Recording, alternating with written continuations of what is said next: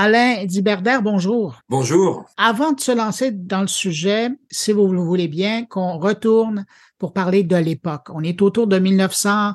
96-97, euh, la France est encore au Minitel majoritairement. L'Internet commence à se pointer le nez. Vous, vous êtes directeur des nouveaux programmes chez Canal+. Et chez Canal+, à cette époque-là, on sent que ça commence à bouger du côté de l'Internet, mais aussi du côté du multimédia. J'aimerais ça que vous me parliez un peu de cette époque-là. Alors, euh, moi, je suis rentré à, Canal+, euh, tout début 1994. Et euh, j'ai pu créer euh, une espèce de, on va dire, de, laboratoire, mais qui était, qui était un paradis des nouvelles technologies, puisque j'avais créé une filiale de jeux vidéo, de Canal Plus Multimédia. Mhm. Je faisais des émissions, une quotidienne, une mensuelle, une hebdo. Enfin, je participais à une hebdo. Et puis, on a créé en France le, premier site euh, internet de chaîne de télévision. Donc tout ça a été mélangé et il y avait plein de jeunes gens euh, qui euh, apportaient des idées, on a un peu tout essayé, etc. Le deuxième monde a été créé dans, dans ce contexte-là et c'est vrai que dans notre esprit c'était un peu militant, c'est-à-dire qu'en fait il y avait très peu de gens qui avaient euh, même des ordinateurs, c'était minoritaire. Hein, ah, c'était pas 10% à l'époque. Hein? oui, alors si on, on tenait compte des ordinateurs de jeu, ah oui. c'était un peu plus. Ça faisait 25% parce qu'il y avait les ordinateurs de, euh, disons, euh, domestiques, comme on disait, les Atari, les Commodore, etc. Mais euh, au total, il y avait un quart de la population qui pouvait théoriquement euh, utiliser des, des, des, des, logiciels sur chez eux. Quoi. Mais est-ce que... Oui, pardon, poursuivez? Non, et, notre moi, mon sentiment, c'est que tout ce truc-là, les jeux vidéo, j'avais écrit des livres sur les jeux vidéo, j'avais fait des jeux vidéo, euh, allait euh, devenir une culture majoritaire. Euh, et donc, euh, il fallait qu'on anticipe euh, sans risque, même si effectivement, pour peut-être la moitié des gens qui regardaient Canal+, c'était un peu du chinois. Mais le, le, le, mouvement était là, quoi, et il fallait qu'on aide à le populariser. Mais Canal Plus était connu à cette époque-là pour innover dans sa programmation télé. son on s'entend, même la formule de diffusion était nouvelle, mais tout le côté technologique, tout le côté numérique, ça, c'était quand même du neuf quand vous êtes arrivé. Alors oui et non. D'abord, euh, Canal Plus avait. Euh, moi, j'ai été recruté en fait pas pour ça, mais parce que euh, Canal Plus voulait passer au numérique, la télé numérique. Et j'étais avant à, France Télévisions et j'avais lancé un certain nombre de travaux sur la, la future télévision numérique. Donc, du point de vue euh, euh, audiovisuel classique, Canal Plus avait toujours été intéressé par les nouvelles technologies. Mhm. Euh, D'abord parce que c'était crypté, il fallait des décodeurs, il fallait des logiciels de cryptage, etc., etc. Très vite, Canal Plus avait utilisé euh, un service Minitel qui était assez performant, etc. Donc, ça, ça, il y avait un bain d'intérêt pour la technologie en général à Canal Plus.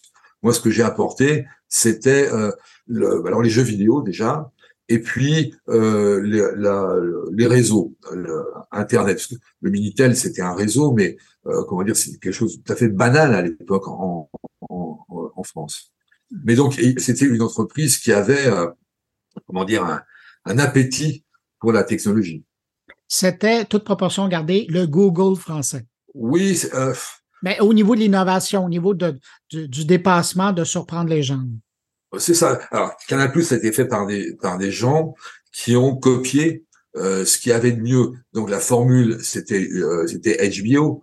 Euh, la, la, la, programmation, ça s'inspirait pas mal de Channel 4 en, en, en Grande-Bretagne. Euh, et, euh, et, et, donc là, euh, il y avait une espèce d'amalgame d'expériences faites ailleurs qui du coup était prise pour euh, en France pour des innovations pures. Mais en fait, c'était de la copie. La, la, bonne innovation, ça commence par de la copie. C'est bien de nous le rappeler, ça, parce que c'est encore toujours le cas. Donc, on part de cette mise en contexte et on en arrive au, au sujet qui nous permet de se parler. Deuxième monde, d'où est venue l'idée? Parce que vous le disiez, vous aviez un bagage dans le jeu vidéo, mais d'où est venue l'idée de créer un jumeau numérique de Paris? Alors, bah, comme toujours, les idées, c'est euh, elles, évoluent. La première idée que j'avais moi, c'était qu'il y avait des jeux qui étaient multilingues. C'est-à-dire que euh, il y avait des jeux d'aventure, il y avait une version anglaise, française, allemande, espagnole, etc. Et on pouvait jouer à plusieurs. Et je m'étais dit, mais en fait, c'est formidable parce que si moi je joue en français contre quelqu'un qui est en Allemagne, moi je vais parler en français, mais lui il va avoir de l'allemand. Et donc on va pouvoir comme ça faire des jeux mondiaux. L'idée c'est ça au départ. Hein. Et euh, l'autre chose qui m'intéressait, c'était le fait de faire des mondes persistants. Mmh. C'est-à-dire que ce qu'on y faisait euh, restait euh, même quand on avait éteint l'ordinateur. Euh, et donc au départ, donc j'ai voulu faire un jeu vidéo dans un monde persistant, euh, multilingue.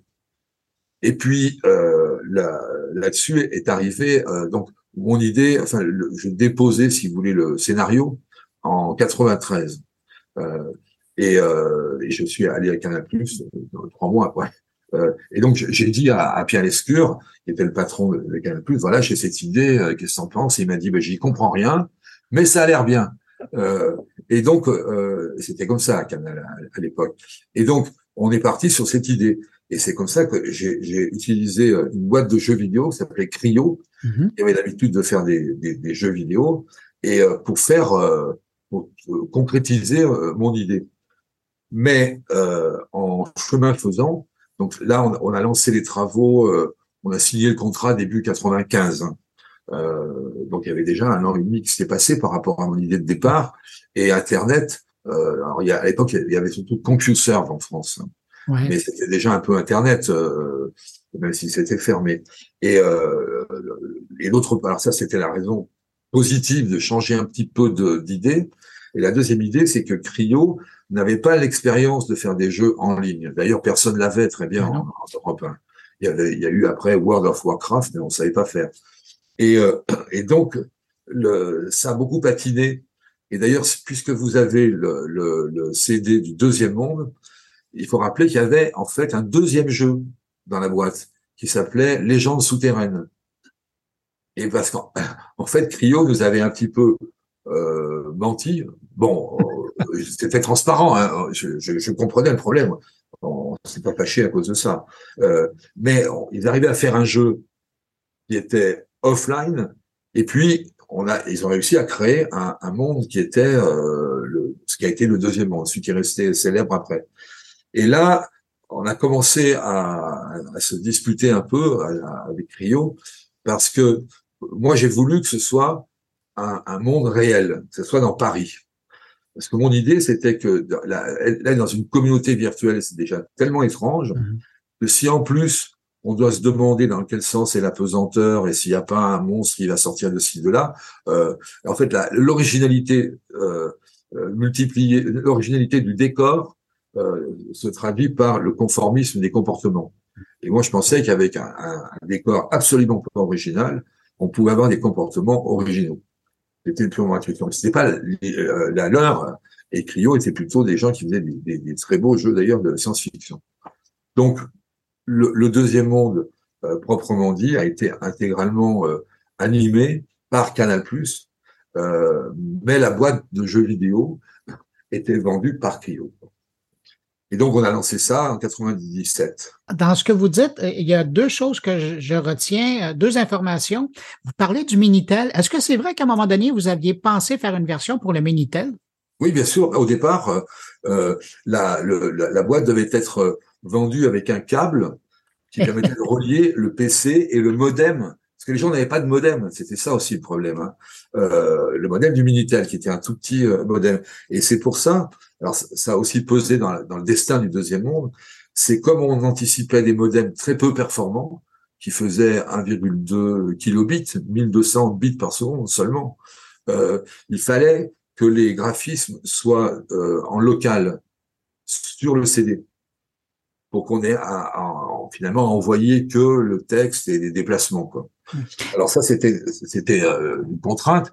On n'avait pas anticipé que les modems allaient beaucoup s'améliorer, et donc on aurait pu prendre une autre idée qui était de laisser les graphismes sur le réseau et de se passer de CD. Ce qui avait un avantage, c'est qu'on pouvait faire évoluer, parce que le problème, c'est que là, une fois qu'on avait fait euh, Paris, un quartier de Paris, on pouvait pas en faire d'autres. Il a fallu faire un deuxième CD. Mais bon, euh, mais effectivement, au début, ça a été fait, ça a été conçu pour utiliser le modem du Minitel. Et, ça semble bizarre aujourd'hui de parler d'un CD où on installe l'interface de jeu, mais à l'époque, c'était aussi l'époque du CD-ROM, où les gens avaient des encyclopédies, avaient des jeux, des mondes virtuels qui étaient en, en circuit fermé et qui se trouvaient sur le CD-ROM. C'est ça. Et ben, il y avait une raison. Euh, euh alors d'une part, les CD-ROM c'était nouveau, c'était bien, c'était excitant euh, par rapport aux anciens euh, supports de stockage qui étaient les disquettes. Mais d'autre part, les réseaux étaient tellement peu performants qu'on n'aurait pas pu transmettre sur les sur les réseaux autre chose que un, même le son passait pas. Hein. Il, il, fallait, on pouvait faire du texte, on pouvait faire des ordres de déplacement et c'est tout. C'est drôle parce que vous dites que le son passait pas et pourtant vous aviez déjà programmé l'utilisation du téléphone virtuel. Faut quand même le faire. Alors, ben, il, fallait, euh, comment dire, il fallait choisir. C'est-à-dire qu'en fait, on utilisait un, dans le cas du Minitel, le son passait pas, mais si les gens avaient un modem plugué dans leur dans leur ordinateur un peu plus puissant. Donc ça montait à l'époque jusqu'à 14 400, je me rappelle. Euh, Là, du coup, par contre, le, son pouvait passer. Mm. Mais euh, mais ça c'était euh, euh, optionnel en quelque sorte. Au, au, début, quand on l'a conçu, on a pensé à la pire des situations, c'est-à-dire que les modems qui n'avaient que 1200 bits par seconde de débit. Et c'était tellement pas rapide, mais bon, on est loin de ça aujourd'hui. Mais là, pour le bénéfice des gens qui nous écoutent, vous avez déjà dit, c'est donc euh, une numérisation d'une partie de Paris. Mais pour les gens qui nous écoutent, qui n'ont pas connu ce moment-là, une fois qu'on se branchait, on avait installé le CD-ROM, on se branchait, on était le contact, on avait entré nos identifiants. Qu'est-ce qu'on voyait? À quoi on avait accès?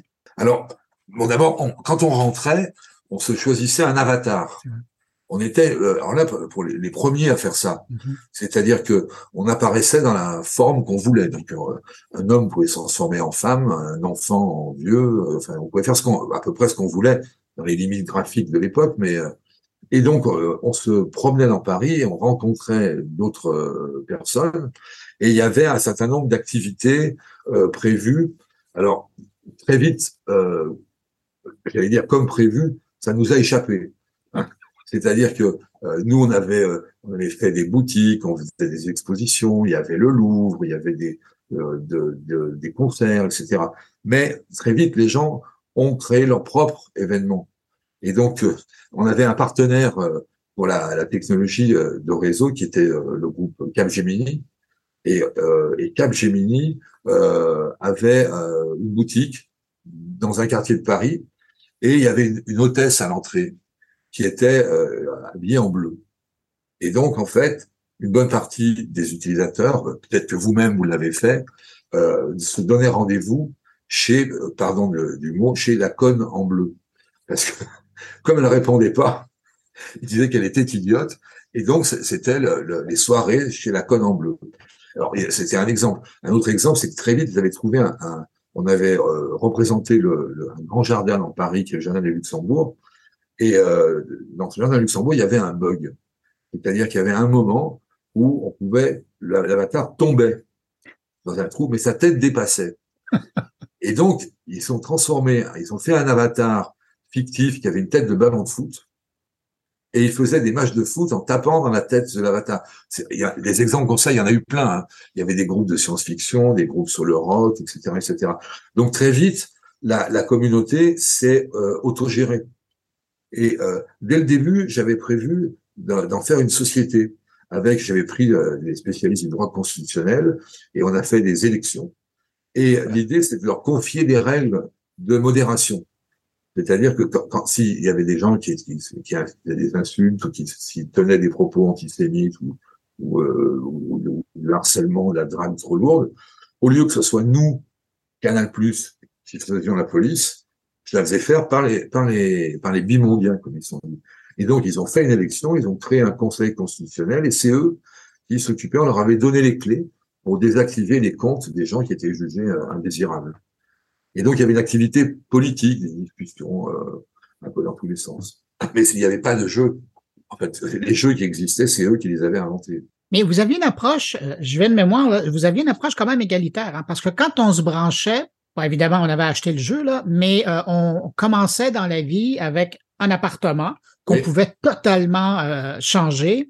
On avait des vêtements qui étaient là. Euh, on avait un ordinateur qui nous donnait à la fois accès aux informations qui se passaient euh, dans le deuxième monde, mais aussi avec lequel on pouvait accéder à l'Internet. Et puis, on partait avec, si je me trompe pas, quelque chose comme 1000 écus. C'était pour nous donner une chance de se créer un monde. Voilà, mais alors en, vrai, les 1000 écus servaient pas à grand-chose. Hein. Non, parce qu'il n'y avait pas grand-chose à acheter. Hein. Voilà, on pouvait. Euh, si ce qu'on avait prévu, c'est que euh, certains utilisateurs pouvaient faire des, des tableaux euh, ou designer, définir des vêtements. Et ça, aurait été les premiers NFT. Voilà, c'était un peu ça, c'est ça. Mais le, le, à l'époque, bien sûr, on a tout de suite pensé au commerce électronique et on avait fait des magasins vraiment magnifiques hein, où on pouvait choisir des disques euh, qui à l'époque, il n'y avait pas encore Napster, etc. C'était encore le disque physique. Le problème, c'est que nos partenaires, c'était Virgin d'un côté, la Fnac, eux ne savaient pas faire du commerce électronique. Donc, ils nous payaient assez cher pour qu'on en fasse une boutique. On leur faisait la boutique, on développait tous les outils, mais eux, derrière, ne savaient pas euh, gérer la boutique. Et donc, en fait, c'était assez frustrant pour les internautes. Ils rentraient, ils pouvaient choisir des disques, euh, voire même euh, au bout d'un certain temps, on pouvait écouter un peu mhm. certains, morceaux, mais on pouvait pas les acheter parce que euh, la Fnac savait pas faire le back office. Euh, et c'était, faut voir qu'on a quand on a lancé le deuxième monde juste avant qu'une petite boîte se crée à Seattle qui s'appelait Amazon. On avait un peu d'avance sur Amazon, mais par contre nos, nos, nos partenaires commerçants, eux, n'avaient pas cette avance. Avez-vous l'impression que vous avez éveillé certains géants français du commerce à ce que pouvait être le potentiel de l'Internet? Parce que je pense, vous parliez de, de, boutiques, moi je pense à la FNAC, où euh, j'allais écouter des albums, mais malheureusement, ben, comme vous le disiez, je ne pouvais pas les acheter, mais au moins je pouvais entendre quelque chose. Mais c'est ça, les gros joueurs qui avaient embarqué avec vous, c'était le premier contact qu'ils avaient avec le, potentiel du commerce en ligne. Oui, alors, d'autant plus qu'à l'époque, le, commerce en ligne était euh, freiné par la confiance euh, pour mettre ses, ses, cartes bancaires. Mais nous, Canal Plus, on était très connus et très fiables, et donc les gens n'avaient pas de problème. D'ailleurs, ils payaient Canal Plus, euh, et pour certains, euh, par enfin en ligne. donc, on intéressait beaucoup. Mais seulement, c'était eux qui n'étaient pas encore. par exemple, la Fnac était, avait un département qui était très intéressé. La preuve, ils ont commandé ce, ce, ce travail sur une Fnac virtuelle, mais ce département était à la FNAC un peu marginal. Mmh. Et euh, les, les, les, autres, euh, la vieille garde de la FNAC, croyait pas beaucoup, etc. Et même quand Amazon est arrivé, euh, on a ouvert son service français qu'en 99, mais les Français pouvaient rentrer sur Amazon dès 97. Euh, la FNAC a dit oui, c'est pas très, on a le temps, on verra, etc. Donc en fait, oui, euh, certains, nos homologues un peu branchés high tech à la Fnac, euh, euh, je rappelle de Kodak aussi, euh, mhm. ou chez Peugeot, étaient très intéressés, mais par contre, eux n'avaient pas, comment dire, l'écoute de leur patron comme moi j'avais l'écoute du mien. Moi j'avais l'excuse, hein, qui était quand même un, innovateur.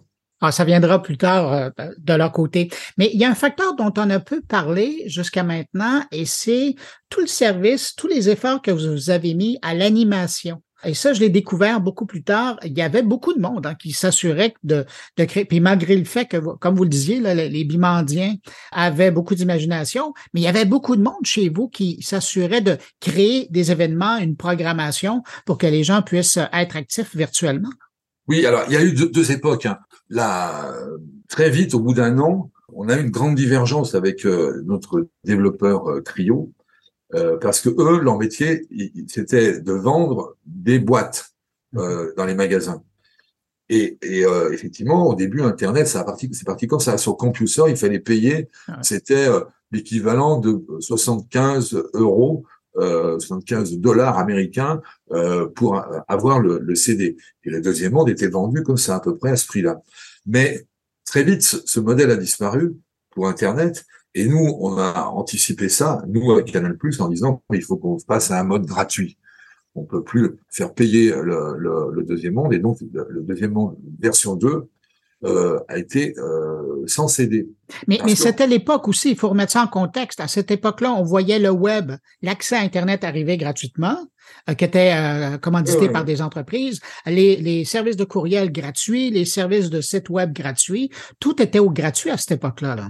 Non, tout à fait. Et notre partenaire Cryo, lui, euh, comme les gens du jeu vidéo, était dans un monde du payant. Ouais. Et donc, euh, on s'est on, s'est fâché avec eux.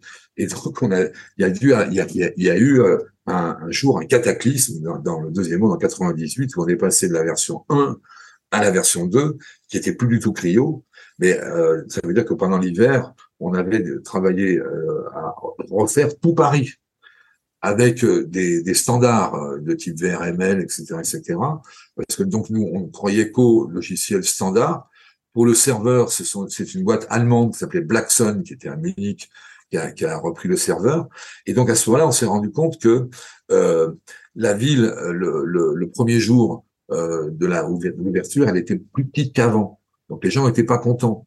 Et donc il fallait qu'on compense cette euh, cette ville plus petite. Très vite, on a on a on a pu tout refaire, mais il y a eu un moment où euh, les, les internautes, certains comprenaient bien le passage à la gratuité, euh, mais ceux qui avaient déjà payé étaient moins contents parce qu'ils avaient payé, puis ils voyaient que les autres qui rentraient gratuitement.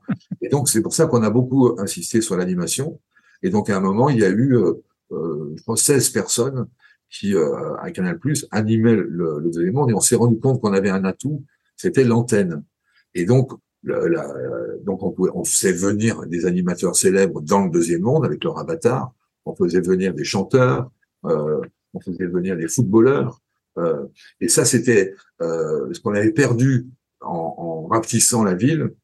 On l'avait gagné en mettant une animation effectivement qui faisait que c'était un média.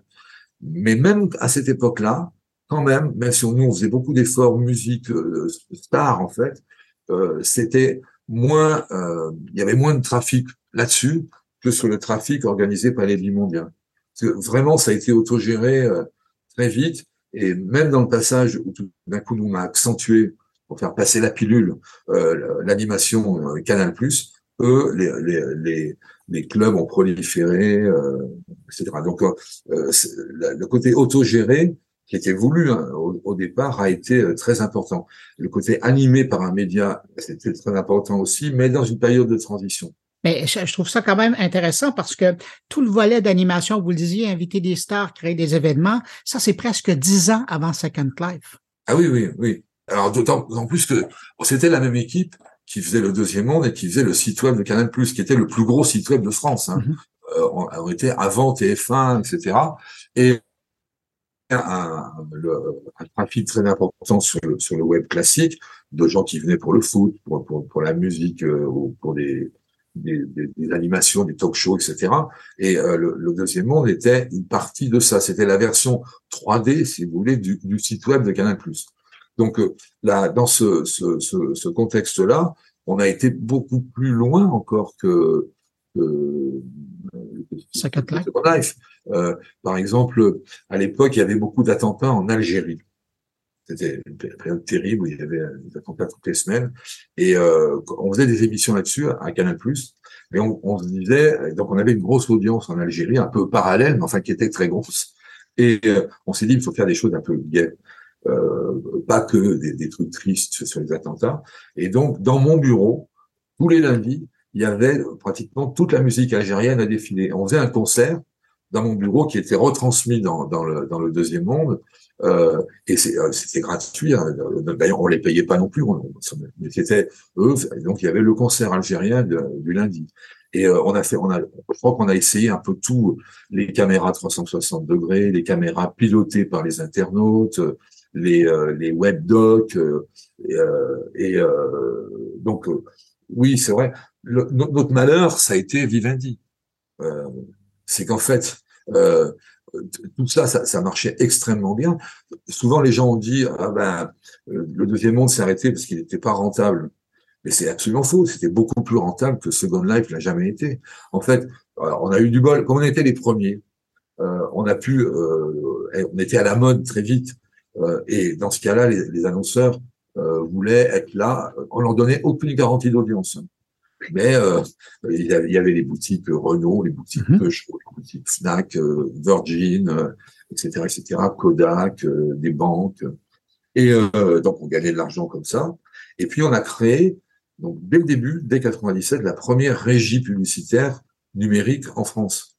Ça s'appelait Numériland. Et donc, euh, on, euh, quand on a lancé le, web, euh, c'est à peu près au même moment. Enfin, on, avait démarré un petit peu avant le, le web en 95. Euh, c'est la même, pour nous, c'était dans la même période en termes de projet, mais par contre, en termes de réalisation, c'était plus simple. Et donc, euh, on, s'est mis à mettre de, la pub, ce qui n'était pas du tout évident, parce que à l'époque, le web, c'était universitaire essentiellement. C'était l'époque où il y avait surtout des centres de recherche. Les médias, en France, en tout cas, s'y sont mis un peu plus tard. Et donc, notre régie créée par euh, pour le deuxième monde a été la régie du, site web. Et au total, entre les recettes publicitaires et les, euh, les euh, disons le, sponsoring, hein, c'est ce qu'on louait des boutiques, on, on, avait le projet de, de faire une version de, de, Canal en, en, en SVOD, c'est-à-dire de permettre de s'abonner pour voir Canal online dans, dans le deuxième monde. Mais à ce moment-là, malheureusement, il y a eu des grandes manœuvres où le groupe Vivendi a pris le contrôle de Canal+, puis a fusionné avec Universal. Et donc Vivendi Universal, alors ça c'est 99-2000, euh, et euh, cette période a été terrible parce que c'était une, période de d'aveuglement stratégique. Plein de gens extrêmement incompétents arrivaient en disant mais il faut faire comme les Américains, il faut racheter des sites, il faut euh, il faut filialiser, il faut aller en bourse, etc., etc. Et euh, et donc nous, à Canal+, enfin, l'équipe qui développait, on s'est battu contre ça. Du coup, je me suis fait virer. Je me suis fait virer euh, de, de, de Canal+ avec euh, cette appréciation que Messi a même publié un jour en disant il avait dû se séparer d'Alain Lodiberder parce que je ne comprenais pas sa stratégie Internet. Ce que je confirme. Euh, et voilà. Et donc, quand je suis parti, la, alors il y avait aussi, on était deux, il y avait aussi mon frère qui était le directeur de la recherche et développement euh, à Canal+. Et euh, lui-même a été poussé à, la porte. Et après, euh, les gens de Vivendi ont dé le, le, truc et ont fermé le deuxième monde. Mais c'était une décision absolument illogique d'un point de vue économique, parce que le deuxième monde, à cette époque-là, on avait effectivement beaucoup réduit l'animation, mais ça marchait par les bimondiens. Et en fait, c'était dans un bureau, il y avait 4-5 serveurs, et il y avait une régie publicitaire, donc il y avait pratiquement plus de coûts. Euh, et en fait, donc, le, le, moi, mon regret, euh, c'est que la bonne période pour le deuxième monde, ça aurait été les années 2000. Vous avez, vous avez été trop tôt. Ben, on était trop tôt, surtout Vivendi a fermé trop tôt. Oui. Euh, parce que s'ils avaient eu la patience de continuer, même à, à, petit, à petite vitesse, les euh, entreprises de commerce électronique, entre-temps, savaient faire la vente, donc auraient pu le vendre dans l'interface 3D. Euh, s'ils avaient été un peu moins euh, obtus, ils auraient compris que le, faire de l'animation à partir de l'antenne, c'était pas cher et par contre c'était unique, personne d'autre en France pouvait le faire. Et donc on avait plein de projets, euh, on avait on avait fait des contrats pour il y avait une émission à l'époque qui était un petit peu épicée de Thierry Ardisson qui s'appelait Paris dernière et à partir de minuit, il passait dans tous les lieux un peu chauds de Paris. Et avec Thierry Ardisson, on avait euh, commencé à développer un, deuxième monde de nuit avec ses, ses, émissions, avec son, footage quoi, depuis des années. Donc on, avait plein de, de, de projets de, de, ce type-là. Et euh, le, donc moi, j'ai pas regretté euh, finalement, hein, même le moment d'être euh, viré, parce que c'était c'était un délire. Enfin, pour se rappeler de, on n'a jamais raconté à quel point cette, période était une période de gaspillage insensé, de dépenses d'argent inconsidérées, d'absence totale de compétences industrielles au nom d'une compétence financière euh, qui n'a pas été prouvée non plus quoi. Et donc euh, moi j'étais finalement soulagé de plus être dans cette espèce de de, de Titanic qui est devenu le, groupe Vivendi. Mais par contre pour le deuxième monde c'est vraiment dommage. Il aurait dû le, le, le garder parce que la bonne période c'était après 2000. Donc, euh, on aurait eu trois ans de, de rodage, c'est pas énorme pour une, nouvelle idée, mais après un contexte des, des, des euh, modems beaucoup plus puissants, euh, la DSL qui existait toujours pas, euh, la musique en ligne, la SVOD qu'on avait commencé à, à, inventer, on aurait pu faire un étage adulte, etc., etc. Mais bon, mais en tout cas, c'est pas, en tout cas pas pour des raisons économiques que le deuxième monde s'est arrêté, pas parce que c'était non rentable. on avait en, gros trois modèles économiques. On avait la pub, on avait des partenaires, et puis on avait une contribution générale à l'image de Canal+. C'est-à-dire qu'en fait, c'était pas de l'argent perdu, c'était de l'argent qui était investi. Euh, euh, à l'époque, on avait un club de foot qui était le PSG. Le deuxième monde coûtait beaucoup, beaucoup, beaucoup moins cher qu'un seul joueur du PSG et faisait plus d'images. Et donc, donc économiquement, ça, ça tenait largement la route, mais simplement, c'est quelque chose qui a été euh, coupé trop tôt. Est-ce qu'il y a eu des tentatives de faire revivre le deuxième monde ou par les, utilisateurs ou euh, par vous ou d'autres personnes autour par la suite plus tard? Oui, les bimondiens euh, avaient créé une association parce que le, le mouvement, alors c'était pas énorme au sens où Internet démarrait, hein, donc il y avait, c'était un fort taux de pénétration chez les internautes, mais les internautes étaient peu nombreux. Mais, mais, à l'époque, au plus haut du deuxième monde, ça représentait quoi? 50 000, 70 000, 100 000 Non, non, non. Alors, euh, dans la, la, première version, donc celle qui avait le, CD, euh, on a vendu, je crois, euh, 50 000 exemplaires du, du, euh, du CD. Par contre, après, quand c'était gratuit, il y a eu 200 000 comptes. Alors, combien euh, se connecter en même temps, ça, c'était beaucoup moins évidemment, mm. mais euh, je pense qu'on a touché effectivement. donc la, deuxième version, c'est 98, c'est à peu près au printemps 98. Donc pendant les deux ans où ça a fonctionné, c'était 200 000. Et euh, donc c'était pas beaucoup vu de 2022, mais c'était. Mais à l'époque, c'était énorme. C'était énorme, oui, oui, tout à fait. Et donc, alors les bimondiens, ont continué à exister euh, euh, parce qu'il y avait aussi une traduction dans le monde réel. Il y a eu des mariages, il y a même eu des enfants qui sont nés, euh, des enfants qui se sont rencontrés dans le deuxième monde. Et donc, les, les bimondiens euh, ont voulu euh, continuer à, à, faire fonctionner le, le, deuxième monde, mais c'était des utilisateurs motivés, mais ils n'avaient pas la technologie. Et malgré tout, ça coûtait quand même de l'argent, le, les serveurs Blackson. Donc nous, on a, on est resté en relation avec Blackson. On est parti, on a créé une entreprise à, à Grenoble qui s'appelait CLVE, et on a fait à un moment, pour le fun, euh, la ville de Grenoble, euh, qui était une ville phare de l'informatique en, en, France, a fêté les 40 ans d'informatique à Grenoble, et on leur a fait un Grenoble euh, 3D, enfin 4D, parce qu'entre-temps, on avait, on avait eu le temps de développer la technologie. On disait, euh, la 3D, c'est 3D graphique. La quatrième dimension, c'est le son. un des, de, mes regrets, moi, dans le deuxième monde, c'était que euh, c'était trop propre. Il n'y avait pas de feuilles mortes, de, il faut un peu salir pour que ça, fasse vrai, quoi. Et, surtout, il n'y a pas de son.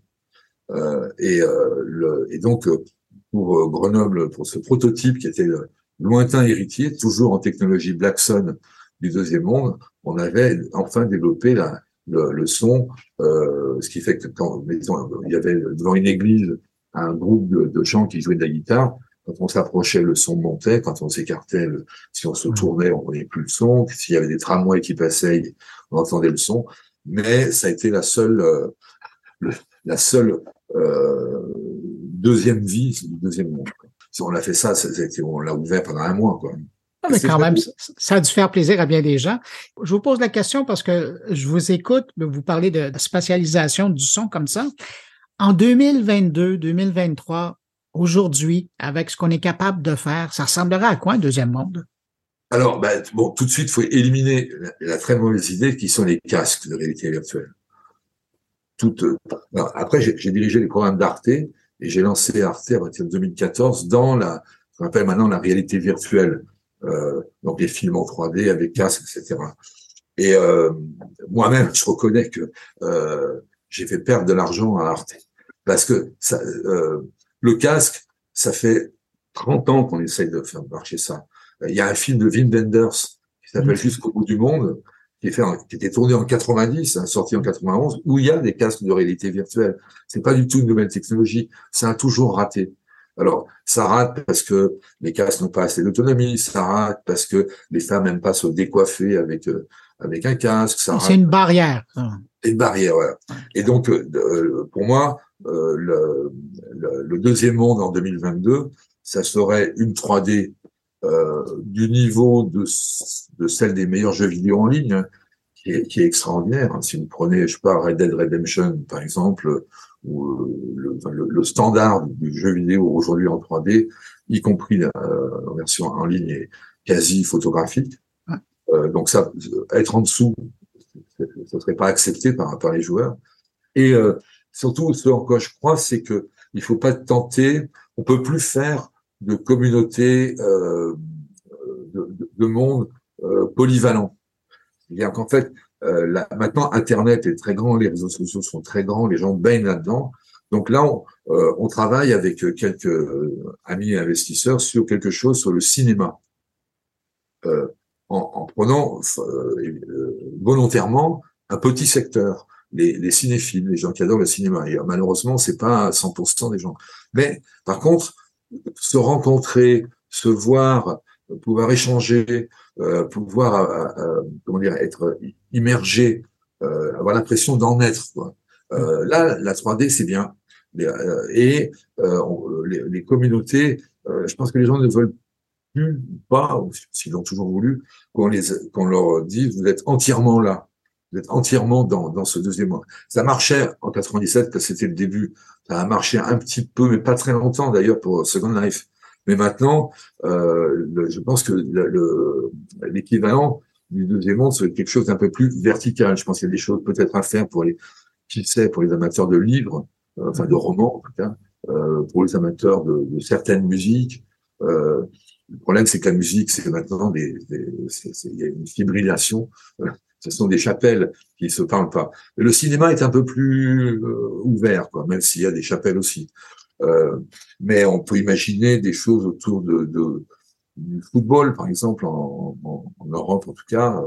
Euh, donc voilà, euh, des, des, communautés 3D du niveau jeu vidéo, sans casque, et avec une finalité précise, un, un centre euh, d'intérêt. Là, je ne veux pas vous donner un coup de vieux, mais sachant que vous êtes à quelque part probablement l'ancêtre de ce qu'on parle aujourd'hui, euh, ce qu'on nomme le métavers, quand vous regardez comment Mark Zuckerberg a l'air de se battre comme euh, le diable dans l'eau bénite en, essayant de vendre sa vision du métavers, quand je vous écoute, j'ai l'impression qu'il est à côté.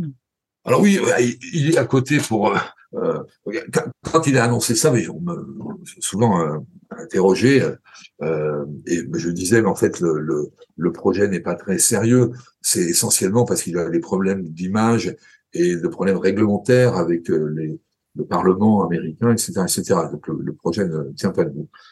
Je maintiens ça parce que il y a pas mal d'analystes financiers qui se disent, mais où est passé l'argent?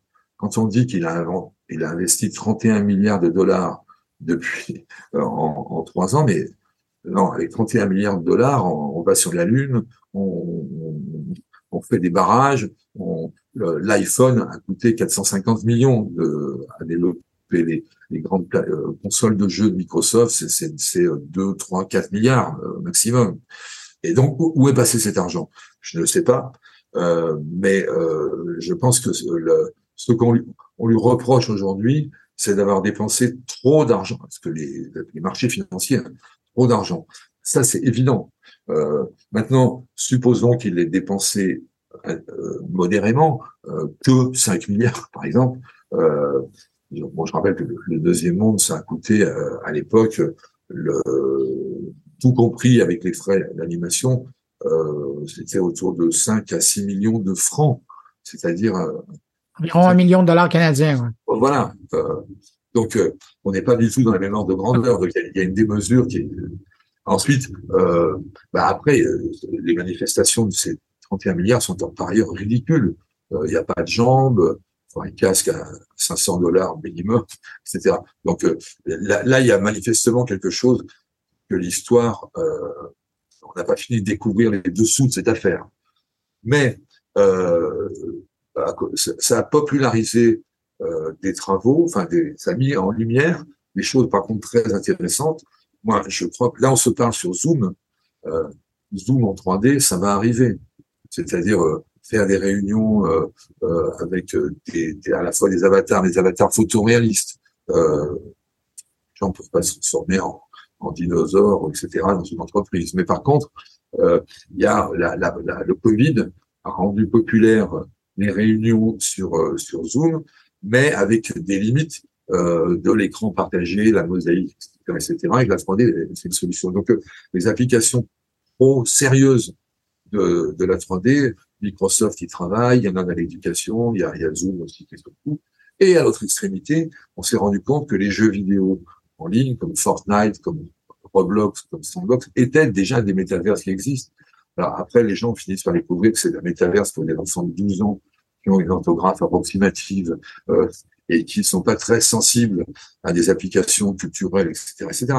Mais euh, il y, a, y, a, un pôle euh, professionnel sérieux et un pôle ludique pas sérieux, mais qui sont tous les deux gros. Et au milieu, il y a effectivement cette histoire de, de, de, de communauté virtuelle à la deuxième monde, à la Second Life ou à la Zuckerberg, qui est à mon avis pas la bonne idée, plus la bonne idée c'est pas parce que l'idée en serait pas bonne, c'est parce qu'en ce moment, euh, quelqu'un qui a euh, un iPhone euh, a accès à plein de réseaux, à plein de communautés. Il y a plusieurs réseaux sociaux, mais il y a aussi plein de, euh, je sais pas quoi, Reddit, Pinterest, etc., etc. Donc le, le, le comment dire, la, la, place collective, elle est euh, elle repose sur plein d'applications. Il n'y a aucune application qui peut prétendre les remplacer toutes. Par contre, dans certains cas, la 3D et, la communauté un petit peu plus sensible euh, a un intérêt. Donc, l'avenir passe pas totalement par la création de monde virtuel. De monde universel, de monde virtuel universel, non. Intéressant. Si je vous demandais en terminant, qu'est-ce que vous gardez comme leçon de ce projet euh, pas mal fou du deuxième monde? Ben, j'en garde surtout euh, ce que vous avez dit au début, c'est que c'est un bon souvenir. Euh, les gens y ont pris du plaisir. Il y avait un article du Monde euh, au mois de juin euh, cette année. Je sais pas si vous l'avez vu. c'est un, journaliste du Monde qui a passé six mois à, à essayer de retrouver des, des, des, gens qui étaient dans le deuxième monde. Et il y a, voilà. je pense que on est tous mortels et les choses qu'on peut faire quand ça laisse un bon souvenir et un souvenir de joie, ben voilà, c'est ça le, le, grand plaisir. La technologie non, le deuxième monde était déjà technologiquement dépassé quand il est sorti. C'est pas la technologie. C'était un, bon moment, euh, au bon moment, avec euh, euh, ce qu'était Canal Plus aussi à l'époque. Faut pas oublier que s'il n'y avait pas eu Canal Plus, le deuxième monde aurait été euh, à quelques geeks. Quoi. mais voilà, donc c'est un, un bon souvenir et c'est un souvenir gay. Et vous avez quand même permis à, donner une âme à un projet technologique. c'est ce que je retiens de votre expérience. C'est parce que un jeu pour un jeu, c'est une chose, c'est du divertissement, mais vous, vous avez permis à des humains de se rencontrer, peu importe d'où ils étaient, peu importe leur âge, leur race, et, vous avez été un des premiers à permettre de le faire. Oui, c'est ça. Il y avait une ambiance, il y avait un il y avait une âme là-dedans qui venait pas, euh, qui venait pas que de nous. C'était pas, euh, c'était surtout pas moi, c'était pas les, les, même les équipes de développement, c'était pas que Canal+. Il y avait un, on a créé quelque chose. Euh, euh c'est comme une fête, quoi. C'est une fête qui aurait duré longtemps. L'important, c'est la fête, c'est les gens qu'on rencontre, peut-être un petit peu d'alcool par-ci par-là, mais mais mais mais voilà, c'est pas la technologie. Alain Lodiberder, cofondateur du Deuxième Monde de Canal+, aujourd'hui économiste des médias et spécialiste de l'audiovisuel. Merci d'être passé dans mon carnet. Merci à vous.